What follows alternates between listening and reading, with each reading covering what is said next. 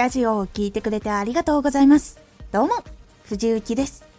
毎日16時、19時、22時に声優だった経験を活かして、初心者でも発信上級者になれる情報を発信しています。さて、今回は、伝える時のヒント Q&A を作って会話のように作ってみる伝えることを決めた時にテーマで悩んでいる人はどんな質問をして自分はどう答えるかを考えていくと結構変わることができます。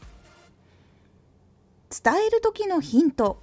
Q&A を作って会話のように作ってみる。話したいことを決めるとついつい自分から見た大事なポイントっていうのを伝えてしまいがちになってしまいます。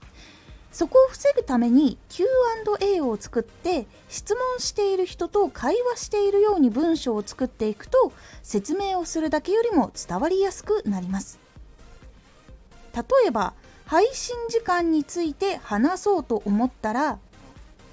いつの時間に投稿したらいいですか？っていう質問があったとします。昔の自分と会話をする形でももちろんいいです。その質問に答えながらもしくは自分も聞きながらこの後作っていきます。それは投稿する時にたくさんの人に見つかりやすいが大事なのかそれとも自分のラジオを必要としている人のいる時間どちらですか？ラジオを必要としてくれている人がたくさんいる時間ってあるんですか？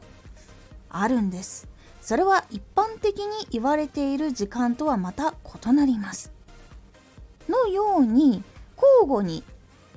実際に質問している人答えている自分というふうに会話をしていくように内容を作っていくと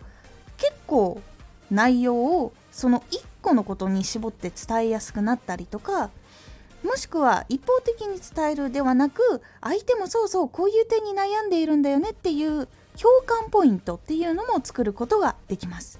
なので Q&A を作ってみるようにすると結構変わっていきますので是非内容どうやって伝えていこうかなとか今作っているのなんかちょっと一方的かもしれないってちょっと気になった時に取り入れてみて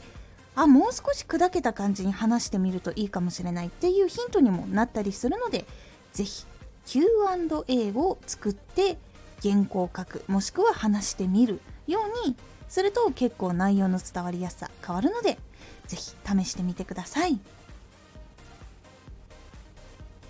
今回のおすすめラジオプチ日常トーク。家での作業用デスクのこだわりってある？部屋で作業するっていうことが多いっていう人もいるかと思います。その時にどういう机をこだわって選んでいるのかなっていうことが気になったので今回こういうラジオを作ってみました。このラジオでは毎日16時19時22時に声優だった経験を生かして初心者でも発信上級者になれる情報を発信していますのでフォローしてお待ちください。毎週2回火曜日と土曜日に